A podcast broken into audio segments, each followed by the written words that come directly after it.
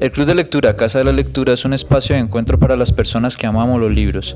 A comienzos del próximo año cumplimos tres años de existencia y cada mes proponemos un nuevo libro para leer y discutir en la próxima sesión. Nuestros debates irán en torno al autor, el contexto de la obra, las escenas más destacadas, los personajes, el estilo y los tips de escritura que podemos derivar del libro. También jugamos, compartimos un poco de comida y nos reímos bastante en cada sesión. A partir de hoy hemos decidido sintetizar este compendio de opiniones, risas, citas e historias en un podcast. Esperamos que lo disfruten. Y bueno, llegó la hora de hablar sobre el libro de esta sesión con el encargado de presentarlo. Eh, bueno, para empezar hago constar que me asusta el hecho de inaugurar el formato de podcast, particularmente porque soy consciente de cómo eh, la conciencia del registro enrarece las relaciones, como en este mismo momento. Truman Capote es como de mis autores de cabecera, eh, por la importancia que tuvo en el formato de cuento durante el siglo pasado, y también por la figura de Truman Capote, pues digamos que marcó pues una tendencia muy importante dentro de la literatura eh, norteamericana y eh, particularmente por su relación entre la literatura y el periodismo. Y Desayuno en Tiffany's pues era la obra más renombrada junto con Música para Camaleones eh, que hasta el momento no había tenido la oportunidad de, de, leer y de conocer. Con lo cual anuncio desde ya mi, mi propuesta de leer Música para Camaleones en la próxima sesión. Entonces, bueno, Desayuno en Tiffany's había sido referenciada por las personas que me la habían recomendado como un hito en la escritura del diálogo. Eh, pues sabemos que Ernest Hemingway fue muy importante en el tema de la escritura de diálogos dentro de la cuentística, pero eh, me habían hablado de que a la par estaba Desayuno en Tiffany's, como eh, pues por el tema del uso de los diálogos en el avance de, de la historia. De Truman Capote, pues creo que hablar más sobre el autor, eh, no, sé qué se pueda decir del que no se sepa, porque aparte es una personalidad bastante conocida, periodista, nacido pues en un pueblito de Estados Unidos y homosexual, eh, o sea, era como un, niño rebelde de las clases altas de, de entre las clases altas de, Estados Unidos de mediados del siglo pasado y que se codeaba pues con las con las estrellas del, de Hollywood del momento eh, y pudo escribir mucho al respecto de ellas, tanto periodísticamente como cuantísticamente, siendo por ejemplo este uno de los grandes exponentes de eso, ¿no?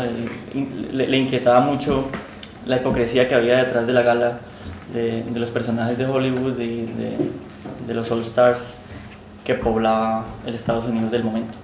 El narrador de Desayuno en Tiffany's es un escritor, siguiendo con la línea de, de nuestras últimas lecturas, es un escritor que el mismo autor como propone juegos que harían pensar que es el mismo, evidentemente no, pero digamos la fecha de cumpleaños del, narrador del cuento es la misma de Truman Capote y nunca se habla de quién es el del nombre ni, quién es él. la única denominación que se le da es Fred, que es como la que le, le achaca pues la, la, protagonista de la historia. Eh, en la historia pues nos acercamos a Holly Golightly y, y, es esta chica súper misteriosa que aparece en la vida de nuestro narrador. Mm, pues la historia empieza con una noticia como lejana que, tú, que, que, le llega al narrador como una señal de vida pues que, daría la protagonista. Y a partir de allí toda la evocación de lo que fue esta persona para su vida y, la época en la que tuvo relación con ella y la conoció. Mm, una relación pues que raya entre lo amistoso y lo romántico, por lo menos en su forma de, relacionarse con ella, y de todos los amores locos que esta mujer empieza a tener eh, y, esa, esa, ambición que tiene ella como de figurar dentro de la clase alta de su ciudad, eh, siempre referenciada por el tema de desayunar en Tiffany's o, o estar, o estar en, en la joyería, pues Tiffany's y en todo el ambiente que ella representa. Una muchacha pues angustiada, que no se halla en el mundo y que, que anda como dando tumbos y cuya conclusión pues por supuesto es que ojalá encuentre un lugar, ¿no? Eh, eh, lo que el narrador siempre quiere es que ella pues ponga los pies en la tierra. A lo largo de la historia nos vamos, vamos dando cuenta de, quién es esta mujer, eh, pues con un manejo muy interesante pues que hace Truman Capote de, de, de la información, que se entrega pues a dosis muy pequeñas. Mm, hay que hacer hincapié en que para el momento en que se escribe la obra, pues digamos que el personaje de Howley es como bastante outsider, como una mujer como demasiado liberal.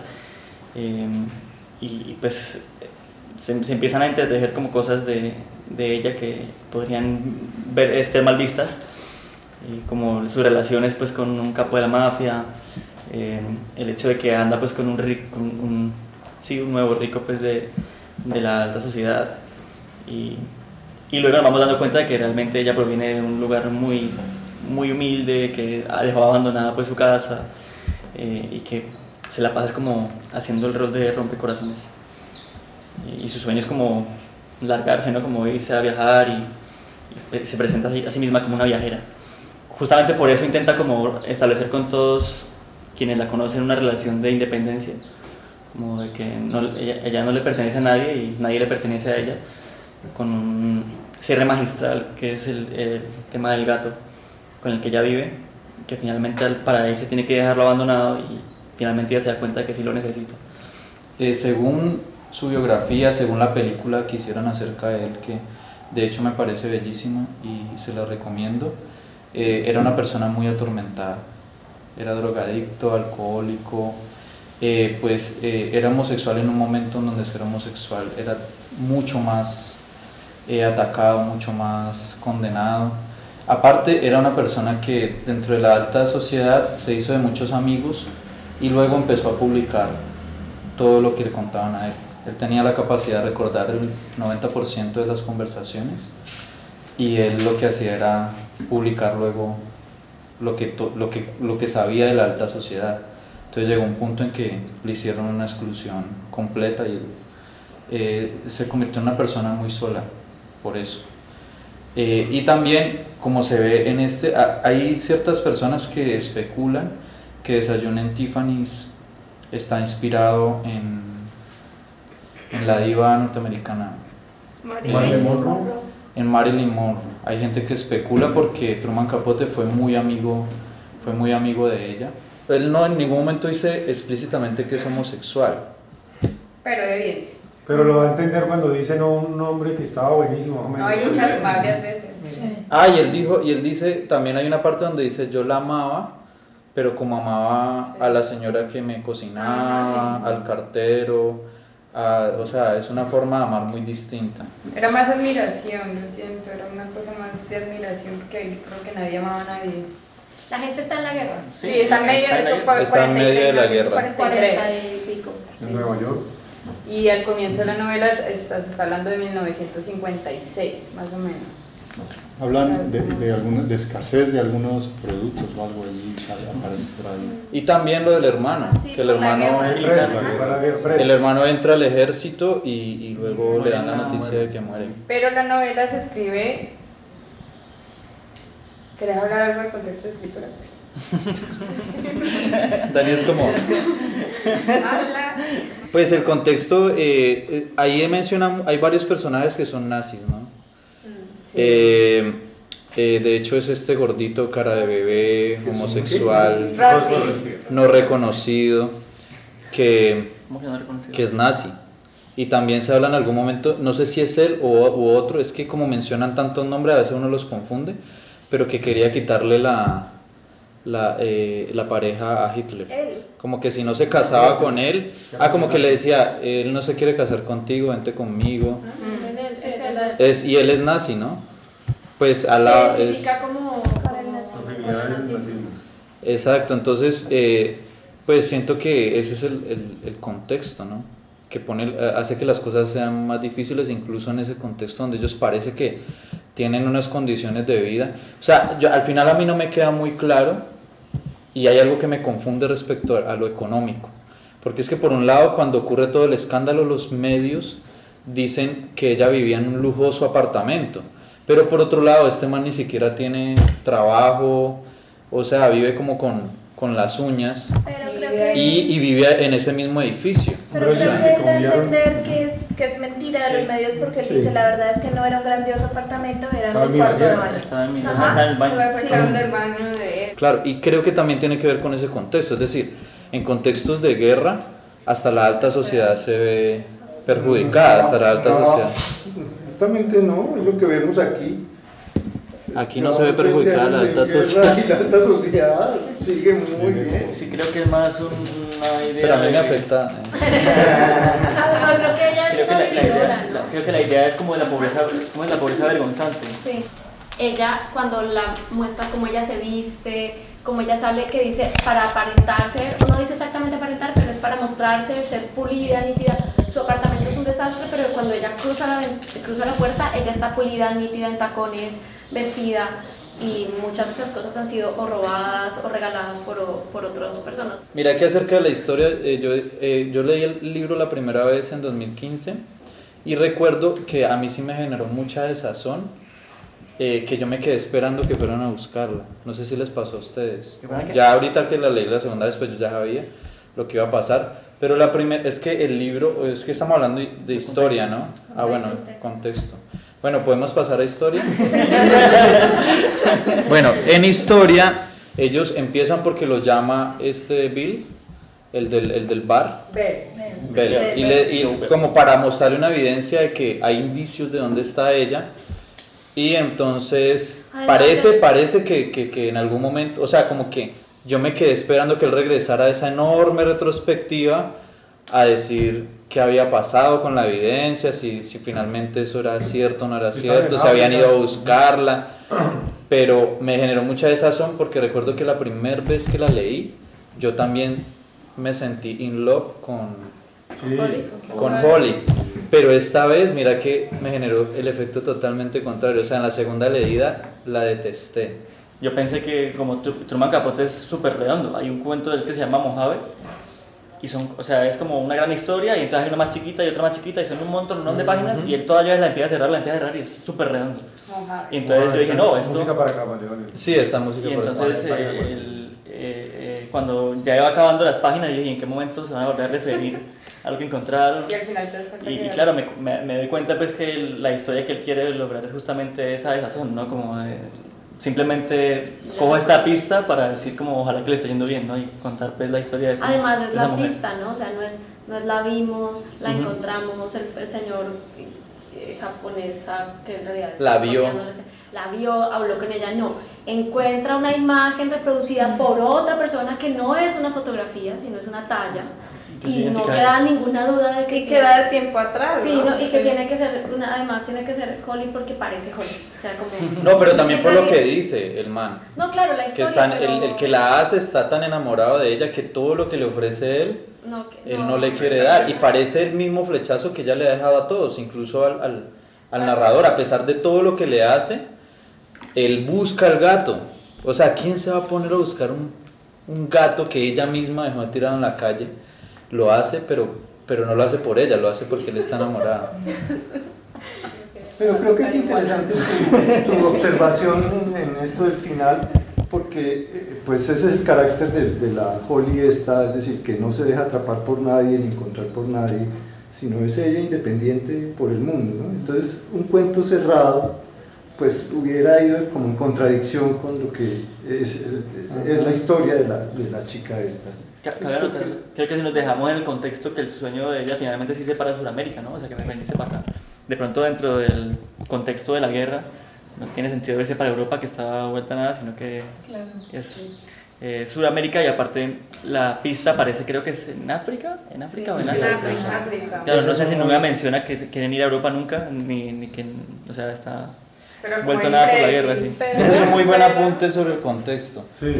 Eh, porque eh, en esa época fue hay cuando llegó toda esa gente de migración. Europa a Argentina. Por eso es que hay tanta influencia de italianos en Argentina. Y aparte ya dice que Brasil estaba muy maluco y que fue para Buenos Se Aires. fue, terminó en Buenos Aires y que allá era casi como Tiffany's. Son épocas de prosperidad económica en todo el cono sur. Brasil. Excepto, Excepto en Colombia.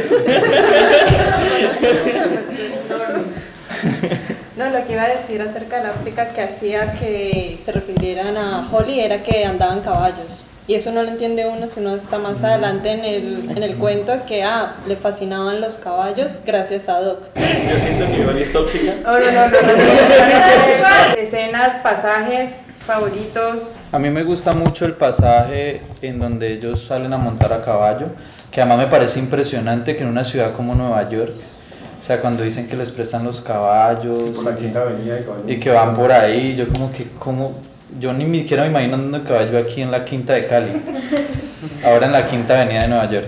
Se evidencia mucho también el racismo, ¿no? Todo el tiempo están diciendo son negros, esos... Ella es súper racista. Dice que quisiera- Escribiste un cuento sobre negros y, y niños, ¿eso qué? Y dice que quisiera adoptar un niño y que ojalá fuera negrito. Discriminación, pues bueno. Y eh, bueno, entonces esa escena me gusta mucho, como la, como la descripción que él hace de que el caballo se desboca y es, él se queda como colgando y entonces está viendo y empieza a describir lo que él ve pero al revés o como de lado, que empieza a ver ciertos lugares específicos de, de Nueva York, etcétera Sí, sí y cómo siente. ella, o sea, lo que más me gusta es cómo ella lo alcanza en el caballo para, para interceptar el, el- el- eh, el caballo y que no le pase nada. Ahí se sale como todo su pasado, ¿no? Sí, me gusta mucho la reacción de ella y como esa fuerza que ella tiene, que, que no, creo que no solo se expresa ahí, sino en general me parece que ella, más que tóxica, cuando este chico, eh, cuando este tipo sube con ella hasta la puerta y le está diciendo, mira, yo te gasté a vos y a todos tus amigos y vos no, y ella le dice, no, pues lo siento, chao, y le cierra la puerta. O sea, como que siento que es una, es una mujer muy fuerte, que no, que no se deja milanar por ninguno de esos tipos de la alta sociedad. Es muy vulnerable también. Si ella ha creado una coraza, pues yo creo Sí. que ha sido superior a, su- a sus posibilidades y ha venido, ha sido arribista también, porque ya ha venido subiendo. Pero también me, me gusta algo que decías tú, en el sentido que es una crítica a Hollywood y a esa vida de Hollywood. Creo que en ese, en ese pedacito lo, Sí, creo que lo- particularmente se retrata. lo retrata bien. Que dice, me falta el suficiente grado de complejo de inferioridad para ser una estrella de cine. Hay que ser, según dice la gente, tremendamente narcisista. De hecho, lo esencial es no serlo en absoluto. No quiero decir que el ser rica y famosa fuera a fastidiarme. Esas son dos cosas que ocupan un lugar importante en mis planes y algún día trataré de conseguirlas. Pero si las consigo, querría seguir gustándome a mí misma. Creo que la crítica a esta sociedad particularmente se ve cuando ella la, la cogen presa. Que ellos empiezan a buscar quién le puede ayudar y todo el mundo, no, es una criminal, no suerte. O sea, la hipocresía que había detrás de todas esas fiestas que ella ofrecía y como que ya en ese momento andar con ella ya se vuelve peligroso para el nombre de cualquiera. Acabas de recordarme otra escena que me gustó muchísimo y es esa donde ella reúne a todo su ganado. A todos de Hollywood. A todos su ganado. Sí. O sea, lo que trataría una Sí, sí. persona normal es de que su ganado nunca se haya de juntar. Ella lo junta, hace una conversión de ganado. Y, y, y, y esa escena es brutal, pues por todos los personajes que hay ahí, cómo los describe. Yo creo que Capote, el, el uno de los grandes talentos que él tiene, es que es como un don, es la forma en que describe.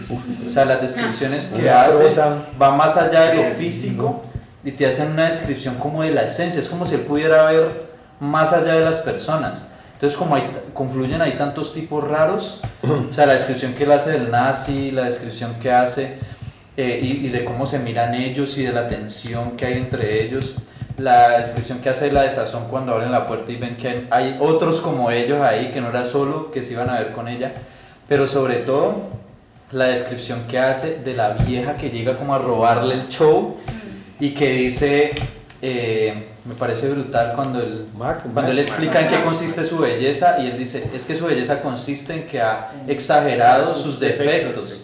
Entonces es muy alta y se pone tacones, Eso es. Es rolliza y se pone un vestido súper pegado. No, Y también- Que no tiene pechos. Que, que es como muy plano. Ah, es que la traducción que. Y, también que dice que la cómo, cómo gaguear también le ayuda a ser atractiva, porque le da un cierto grado de, de- de vulnerabilidad a pesar de ser tan grande. Y también cuando dice que todos los hombres cuando llega ella como es tan alta, todos se, se empinan para tratar de... De verse más alto. O sea, ese man, o sea, Se nota, que se, se- se nota que Capote era ese tipo de persona que se hace en las fiestas por allá en el fondo, que no habla con nadie Chismoso. y, y que solo se dedica a observar. Un chismoso. Capo- Capote. Averigüemos ¿Sabes que el Capote zodiaco de nuestros escritores. A ver. Bueno, eh, estamos en la sección de El Zodíaco Literario. literario con nuestra mm, adivina cambiaría la musiquita. De hecho, sí. Ese es fisgón. Libra. Y se nota, se nota que es un fisgón. O sea, Y aparte eso, No, no eso- sé, y pero el aparte hecho eso de ser Libra, muchachos, eso es importante porque Truman Capote era Libra. y como escritor, eh, los Libras son supremamente observadores y detallistas, sobre todo en cuanto a estética se refiere. Y eso también habla mucho del estilo de Capote como escritor. Y siendo gay también tiene los detalles y Además, una cosa sí. lleno de marica, pero pero muy bien, muy bien, ese es su talento. pero brutal la forma en que Holly se defiende de esta chica, ¿no? Apenas ve que va al baño, Lo hace todo el tiempo. dice. La acaba. ¿Cómo, cómo, Ni cómo se siquiera la acaba? Ella, ella dice que tiene una enfermedad. Es que ve cómo se ve bien, ¿no? Y pensar que tiene. Es que la gente del sur, las sureñas por lo regular, casi todas tienen una enfermedad. Apenas sale la vieja, no tiene ni idea de por qué ya nadie le quiere hablar. Brutal. ¿Ustedes creen o no creen que Holly es prepago? ¿Quiénes creen que es prepago y quiénes no? Es Ella que es un una forma de ser prepago. Ella es una, ella es, ella es Una escort. una buscona. ¿Qué es eso? Como un ¿Cómo es es más, escort? es más, que es, que es una dama Una de compañía. O fina. sea, ella es más que una prepago porque no necesariamente Se ella acuesta, se acuesta con, con los, con los, con algunos sí, pero no con todos. Pero es sí que ellos sale acompa- salen acompañan, o sea, había como este Ah. grupo de, de hombres que salían con mujeres muy hermosas que no necesariamente eran sus esposas, que además los acompañan, Ah. que por eso ellas leen porque tienen que ser capaces de hacer como conversación, Ponerles se- tema. ponerles Ah. tema. Como una geisha neoyorquina. ¿Qué hacían ellas? Bueno, yo voy a ir al baño, necesito darle un tip a la, a la señora, al señor del baño. Y el tip era para ellas, en realidad. Entonces, en Nueva York, de los 30 que te den 50 dólares de tip para ir al baño, era un montón de plata. Y te hacías en una noche 300 dólares a punta de tips para ir al baño. No, y posiblemente con los seis tipos con los que estabas con ninguno te ibas a acostar. Les vendías la promesa del sexo, que era una cosa súper importante, se las vendes. Les dices, sí, por eso el man llega hasta la puerta, por eso el man y, y no entra. Pero ¿cómo sabes? Sí, y, y- y Claro. por eso cuando, cuando, por eso cuando él está bajando, ella ve y lo llama y el man Sí, sube sí. todo avanzado. Y Sí, sí, la sí. próxima vez que te digan que voy al baño, eh, por favor dale más porque tacaño. Me parece como importante entender. Que sí, ella se acuesta con varios de sus amantes, pero en realidad ella escoge con quién se Sí, está es. Dice que 11 nomás. No más, no más. y eso que contando los que fueron de los tenía 14, porque 19 lo años, ¿no? 20 de los 13. Música para Camaleones tiene tres partes, es un libro muy peculiar porque la primera sección es de cuentos, hay una de la mitad que se llama Ataúdes tallados a mano, que es una, una crónica, un reportaje eh, parecido, del mismo estilo de La Sangre Fría, y al final hay una serie como de entrevistas, entrevistas. Luego se descubrió que no eran entrevistas, sino que él conversaba, como yo conversar con vos o con vos. Vos me contás tu intimidad y luego yo ni corto ni perezoso, publico lo que vos me dijiste, entonces le hicieron una exclusión total. Lo uno que es muy parecido a la temática de Simon Tiffany se llama El abrigo de Bison. Ujú. Y entonces es una, son así como señoras de la alta sociedad que están intentando justamente cubrir su pobreza vergonzante y entonces eh, a charlan, eh, se moviliza a través del abrigo que se ha conseguido la señora, eh, pero todo es, él va develando justamente con los detalles que tira cada rato, que la señora realmente no está como tan bien para comprarse un abrigo de bisón que es carísimo.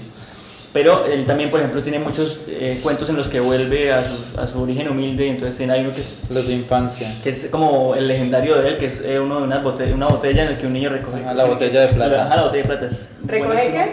Buenísimo. Eh, como que hay una tienda, entonces apuestan allí quién puede adivinar cuántas monedas tiene una botella. Ah. Y entonces se está intentando averiguar cómo unos niños adivinaron el, el, el, el el- Monto. ajá, el monto de las de monedas. el- el número ese de cuento, monedas. Julio César Londoño, eh, en, en la columna que él tiene, hace como un recopilado de los cuentos que más le han gustado a él y ahí está la botella de plata es- de es Truman espléndido, Capote, buenísimo. súper recomendada, Aparte la botella de, de, ese, plata. también uno que se llama La guitarra de diamantes, que es sobre un preso, bueno, eh, ahí sí no quiero hacer mucho spoiler, pero es eh, como recontra maravilloso. Y aparte de gala, aparte de lo que estamos hablando, que es así como chismoso y que, que tiene muchos detalles, el hombre se tira, unas, se tira una poesía así como maravillosa en muchos de sus cuentos. Por ejemplo, hay uno en el que van en un tren y entonces él dice, el frío era un fantasma gris que arañaba la ventana. Y otro, eh, en, el, en el halcón decapitado, acaba diciendo como, eh, como, si el, como si el cielo fuera un espejo roto a martillazos, se desprendió, eh, ¿cómo es? Como la lluvia se desprendió como un montón de astrillas, una cosa así. Entonces, aparte él combina como esa forma de, de decir mucho con, pocas palabras sobre la condición humana y sobre los comportamientos de la gente, con esa poesía pues que también eh, embellece pues toda su, literatura. Eh, su narrativa también habla mucho acerca de la cultura caribeña. Por ejemplo, Música para Camaleones es en la, en la Guyana. Ese, ese país, o no país, esa colonia que tenemos aquí al lado y que no tenemos ni idea acerca de ella, él tiene ese cuento eh, Música para Camaleones es ahí, en la de Guyana. Tiene otro cuento que es en Haití, bellísimo. Y tiene cuentos en New Orleans también. O sea, mis favoritos, personalmente mis favoritos son esos. Porque ahí es donde él habla de la cultura afro, de la música, del jazz.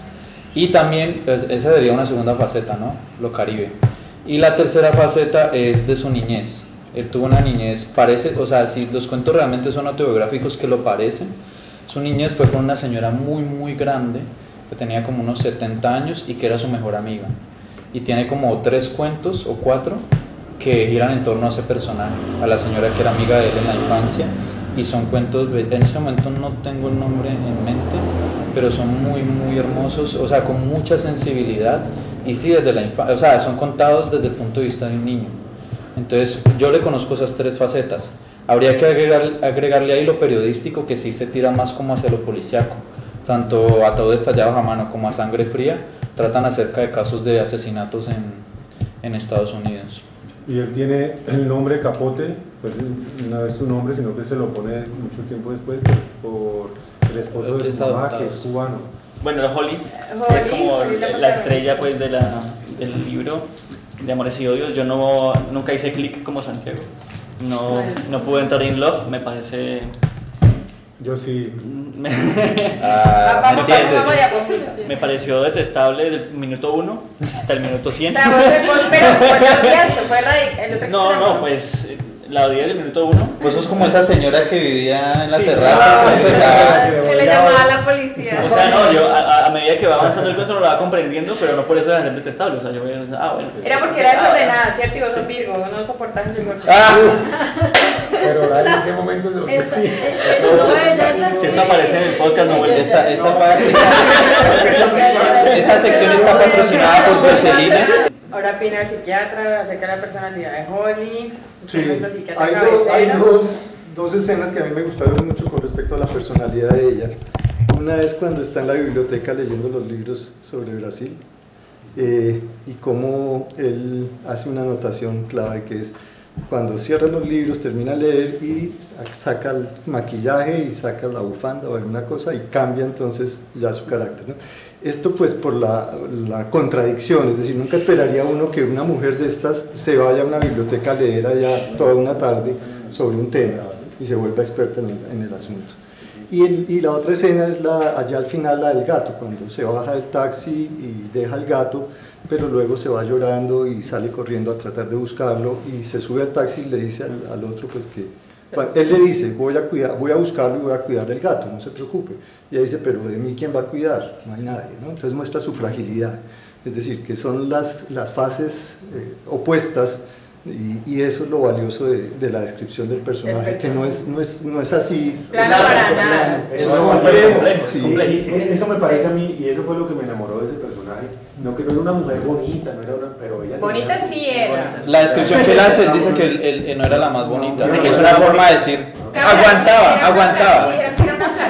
Pero es que las buenas no significa que sean Que el pelo era Ah, no, era mona pero tornasol, que era visto pero con las gafas siempre negras, bueno, un personaje que lo hace con toda, o sea, lo, lo elabora muy bien ese personaje, es un personaje que me parece a mí redondo, con una complejidad y con una riqueza moral, porque no es pues un- una, una línea, sino que el personaje a la vez de la historia va cambiando y va mostrando todas sus facetas que tiene, que tú decías esas dos.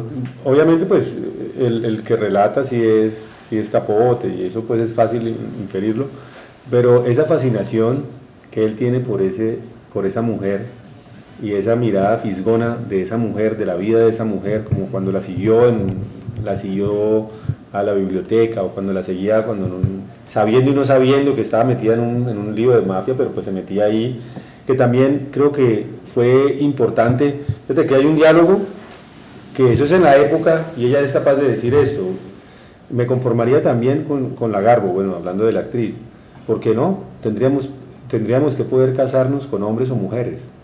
O mira, si me dijeras que pensabas liarte con un buque de guerra, yo respetaría tus sentimientos. ¿No? Hablo en serio. Habría que permitir toda clase de amor. Soy absolutamente partidaria de eso. Sobre todo ahora que ya me he hecho una idea bastante aproximada de lo que es.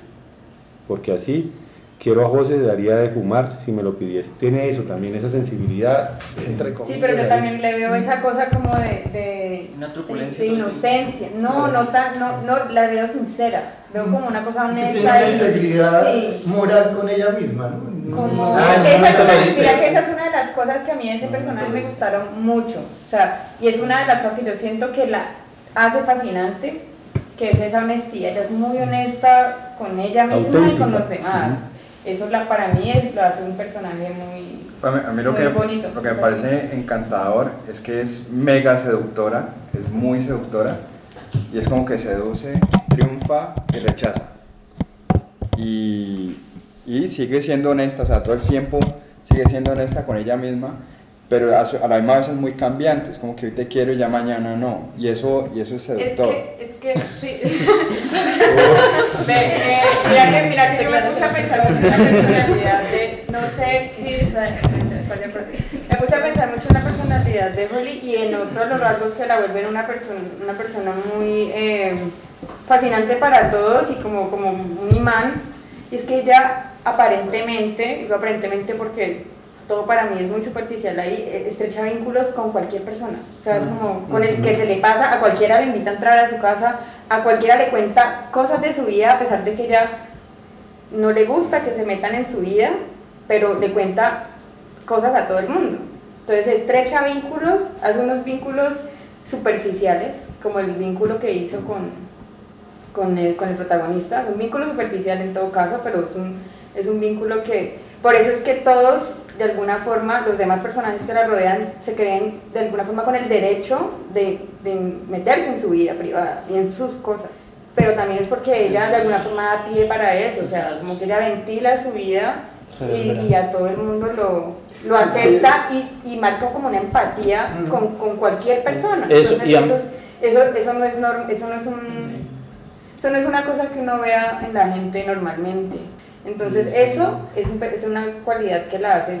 Para mí, eso era como lo que la hacía seductora. Seductora. Más allá de que fuera o inteligente o linda, era como esa, esa capacidad de, de crear como esos vínculos tan, tan inmediatos con la gente. Porque fíjate, son vínculos muy sinceros, ¿no? Son Es decir, honestos, eh, pero son, su- son pero superficiales. superficiales, pero son exacto, honestos. sí. son A mí me parece que ella, o sea, desde mi punto de vista, tiene una muy buena inteligencia emocional en el sentido en que ella tiene el sartén por el mango siempre.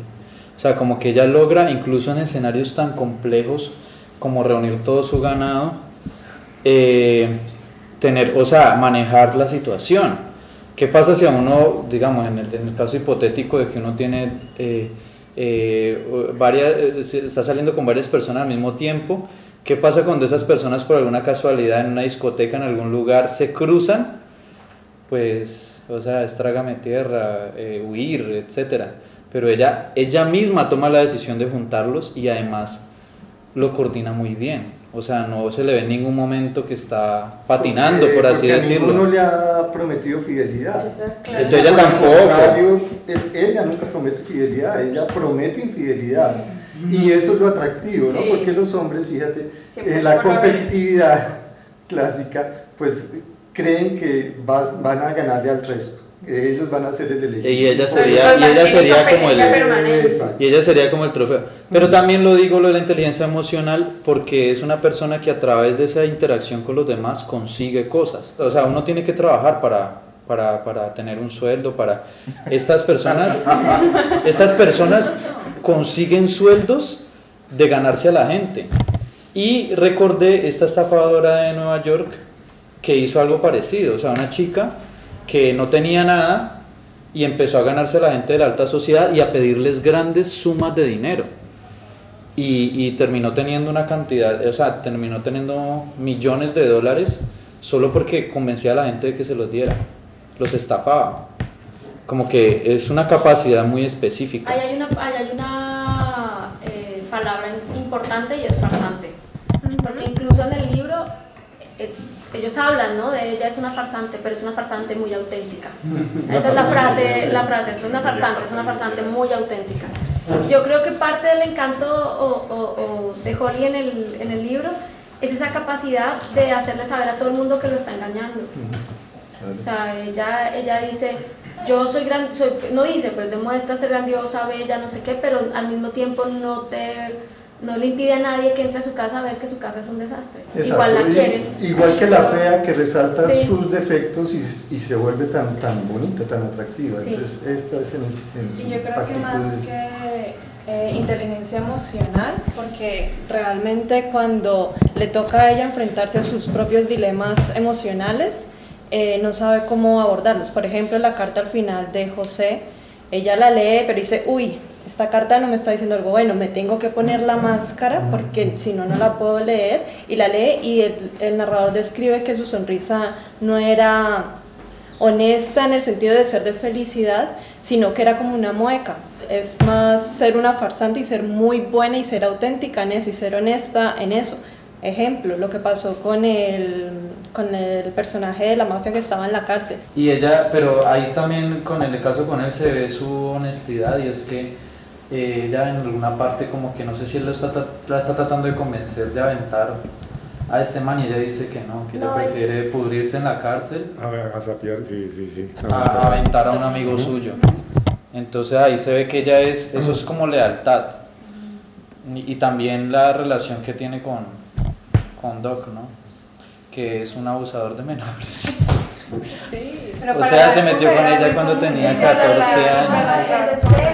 El nombre que ella tiene también, Lulame y todo el contexto es normal. En, en esa época supongo que él, y ella también lo ve muy normal, como pues, pues no importa, No ella le tiene tiene 14 años, no lo resiente. No, pero ella sí dice, ella dice todo el tiempo, eso no es legal. dice que el matrimonio Eso no es legal. pero no que le molestara ni que ella tenga un problema. Ya solo Es más, dice, ella "Ojo, se no acuesta con casada", Doc eso no antes es de que legal. Doc se vaya. Pero Porque ustedes dice que que él la no- quiere y ella también lo quiere. Bueno, Sí, yo no creo que ella lo ve como un algo malo. como algo malo, ella era un venadito rescatado como todas las cosas que él rescataba, básicamente. Pero eso también es una relación de poder, ¿no? No, no, nadie Que dice que no. rescata a la niña pobre, que si, si, no, si, no se, si no se casa con él, pues no va a tener... No, no, no nadie, La- dice, o sea- nadie dice que no es una relación de poder. Lo que digo es que en este caso, para el, para el personaje, para Holly, eso es irrelevante, que él tenga o no, porque el poder al final lo tiene ella. Finalmente, Ella es un animal salvaje. Y es chévere cuando dice que las revistas fueron lo que la cambiaron. Entonces le echa la culpa a las revistas porque las revistas. Porque vio el mundo que había afuera. Puede ser. E- Este personaje en psicopatología es buenísimo para, ¿Cuál? Holly, para ilustrar lo que es, es un grupo de trastornos de personalidad que se llama el grupo B de trastornos de personalidad. Ella tiene como múltiples personalidades. No, no múltiples Bueno, personalidades, tiene rasgos de varias personalidades, pero eso es muy frecuente. No, es tener rasgos de- variables, eh, pero, pero no es múltiple porque no cambia de una a otra, sino que se agrupan eh, características de varias cosas en, en una sola persona. Entonces les decía, este es- tiene rasgos histriónicos, obvio, que es todo lo seductor, lo la teatralidad, siempre ella eh, llamando la atención. Eh, rasgos narcisistas, obvio, de que ella es la importante, el resto está más abajo de ella, eh, por lo menos en apariencia, ¿no? pero, pero así funciona. Rasgos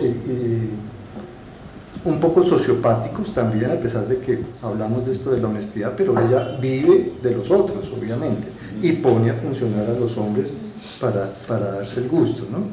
Entonces, esto es el grupo de, de- de- de rasgos de personalidad. Y de verdad, para una clase de psicopatología es perfecta.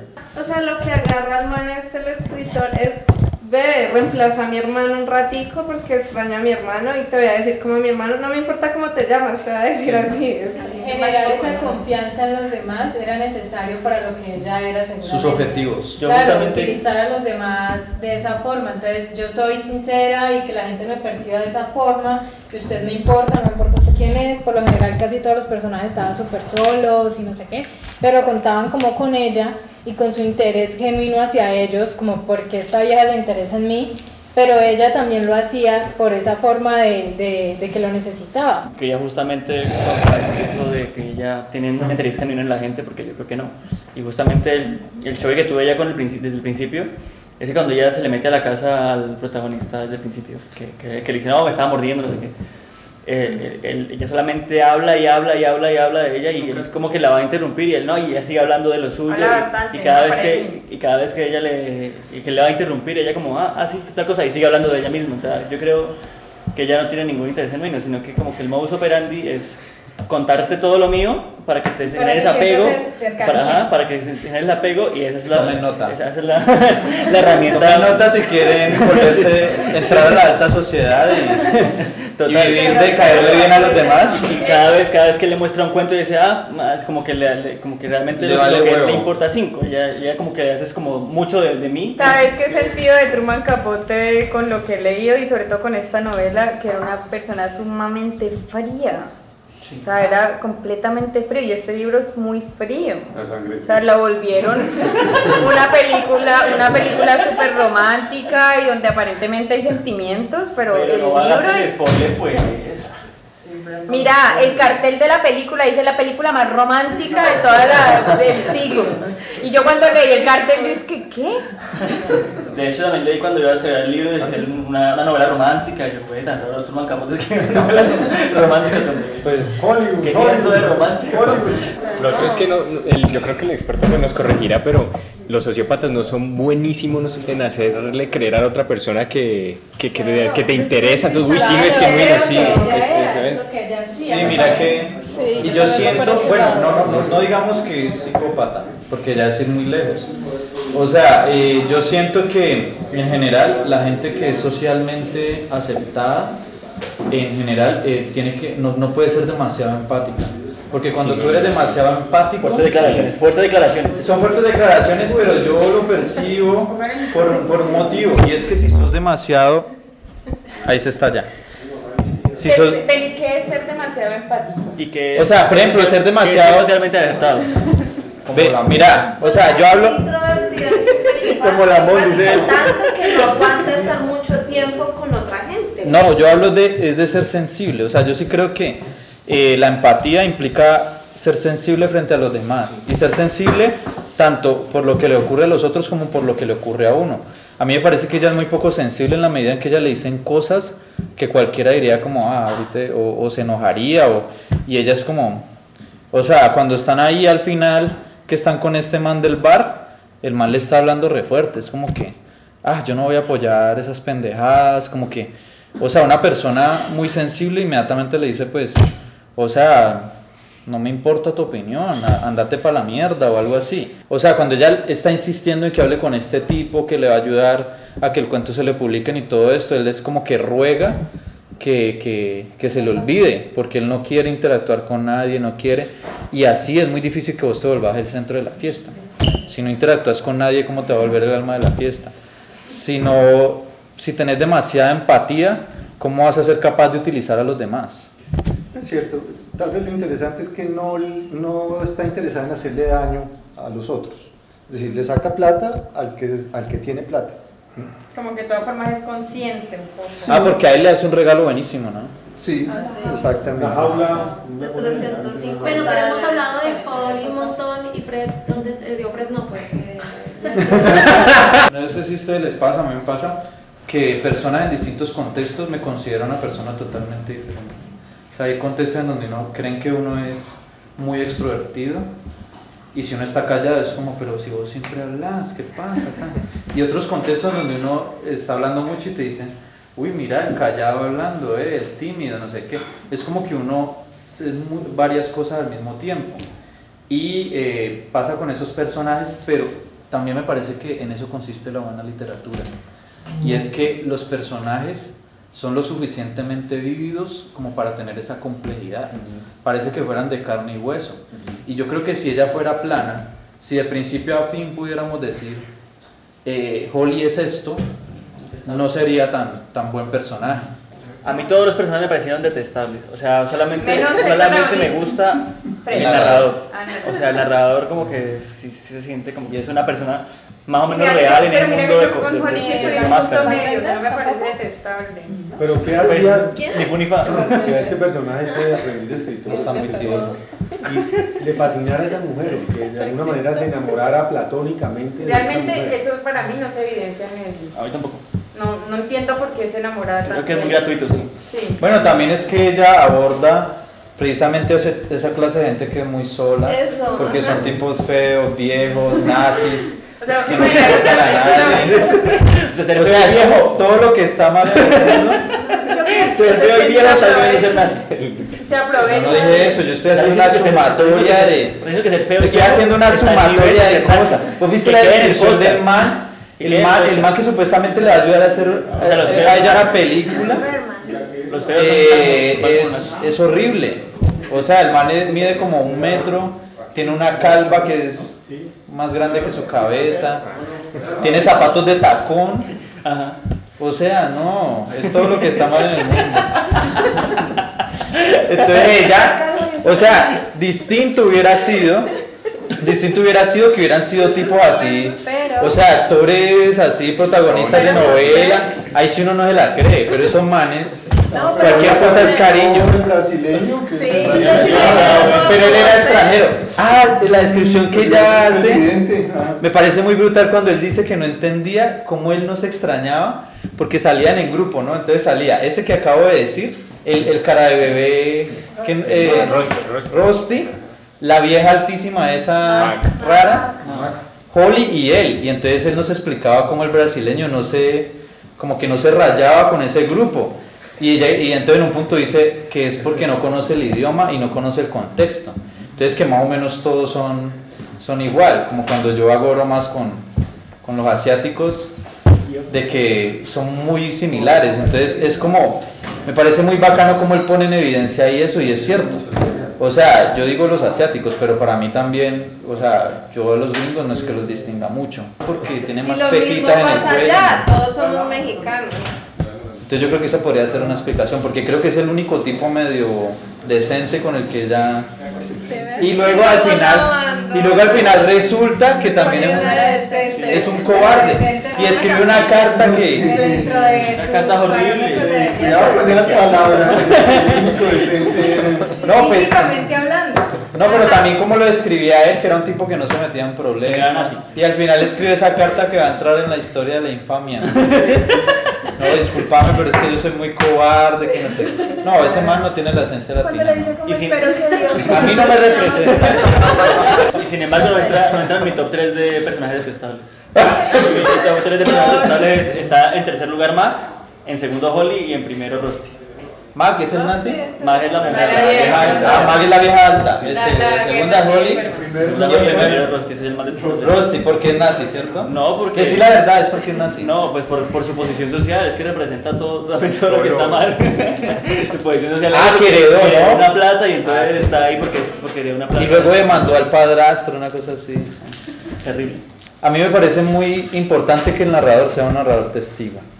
O sea, me trato de imaginar la historia con un narrador omnisciente o con un narrador, podría ser también un narrador en primera persona desde el punto de vista de Holly, ¿no? Como un que viva la música. Que viva la música, sí. Bueno, eh, eh, no, estoy hablando de los tipos de narradores. O sea, en que viva la música también es una protagonista, eh, pero es la, la misma protagonista, la narradora.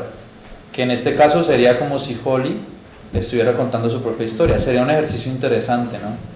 Como si uno pudiera sacar versiones de los libros, una versión con Holly contando su propia historia. Y Ahí no también... le resultaría fascinante a nadie, yo creo. Yo creo que sería muy difícil que fuera ella la que escribiera o la que ella hablara desde primera persona, Sí, se cae. porque entonces eh, tocaría develar, sí, to- tocaría develar todos esos pequeños intenciones que hacen pensar que ella es o bien honesta o frentera o emocionalmente inteligente. Pero eso también es interesante, pero, ¿no? Pero, Pero pero, no para el- pero no para el tipo de historia, o sea, no creo que en este tipo de historia que es con este personaje que intenta ser como una estrella central que más o menos opaca a todo el mundo que está alrededor de ella, eh, sería, yo pienso que se vería como una. Si, uno lo pi- si yo me la imagino a ella contando la historia, sería patético. Pero también tiene mucho que ver con la formación de Capote. Él, es- él- él era periodista y el, y el periodismo se escribe mucho con narrador, con narrador testigo. O sea, una persona que está mucha asistiendo a los hechos, pero no hace parte de los hechos de alguna manera.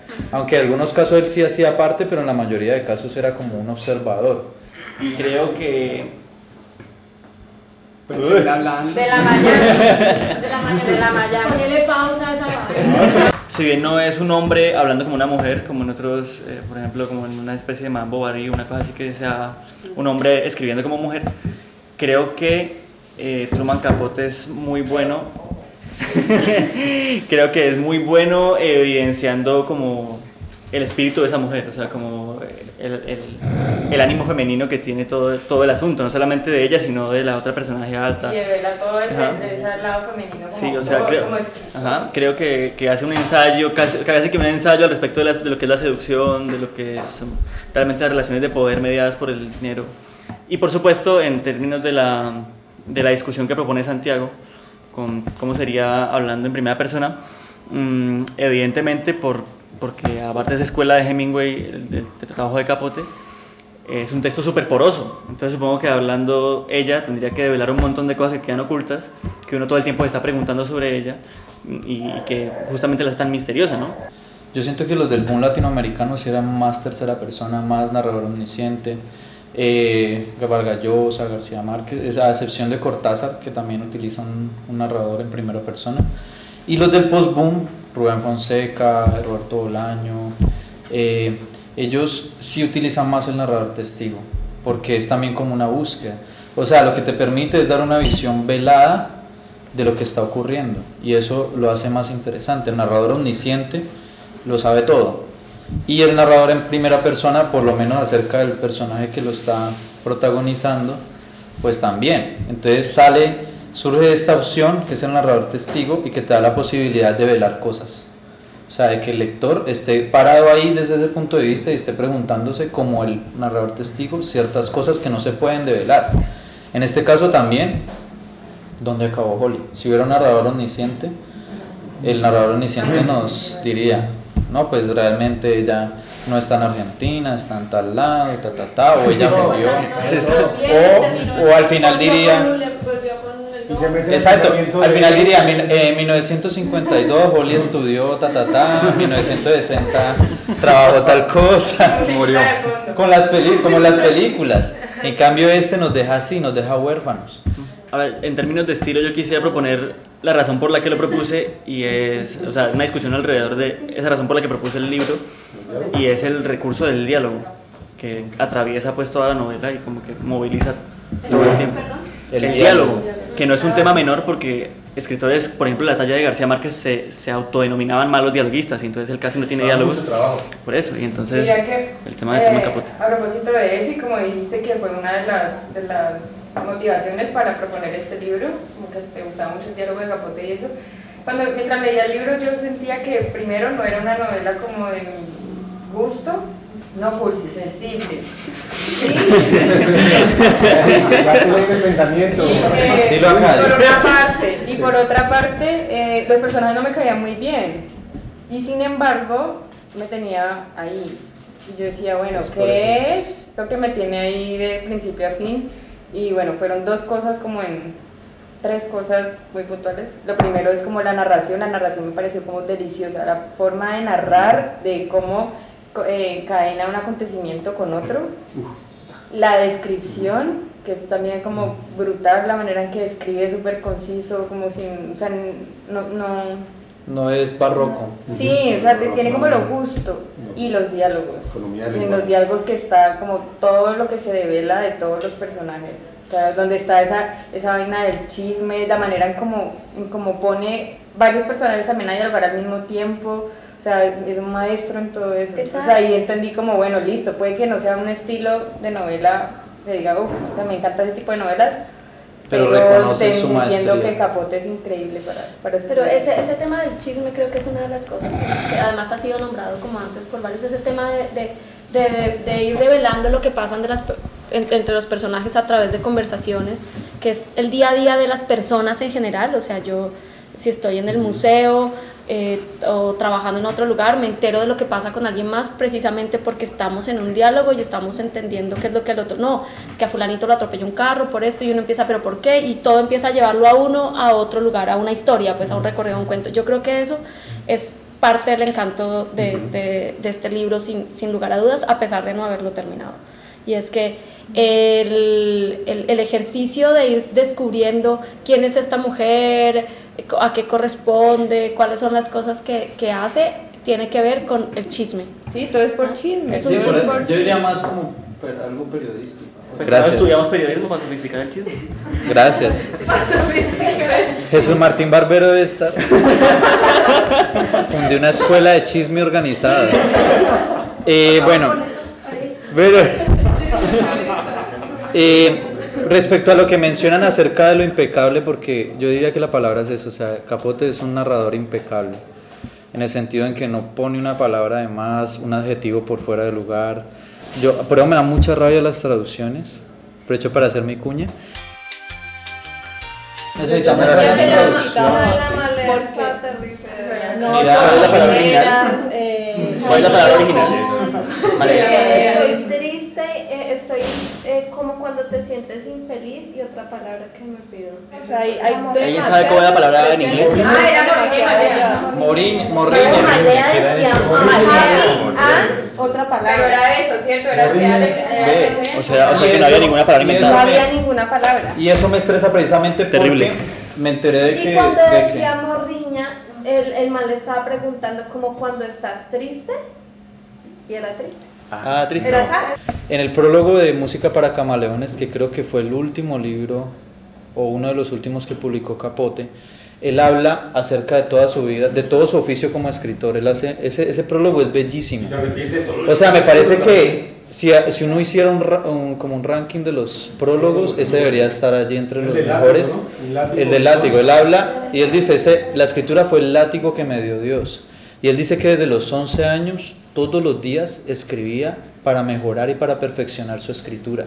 Dice, Y que ya- es para autoflagelarse también. Sí, y que antes de los 15 años él ya había escrito relatos que mandaba a publicar.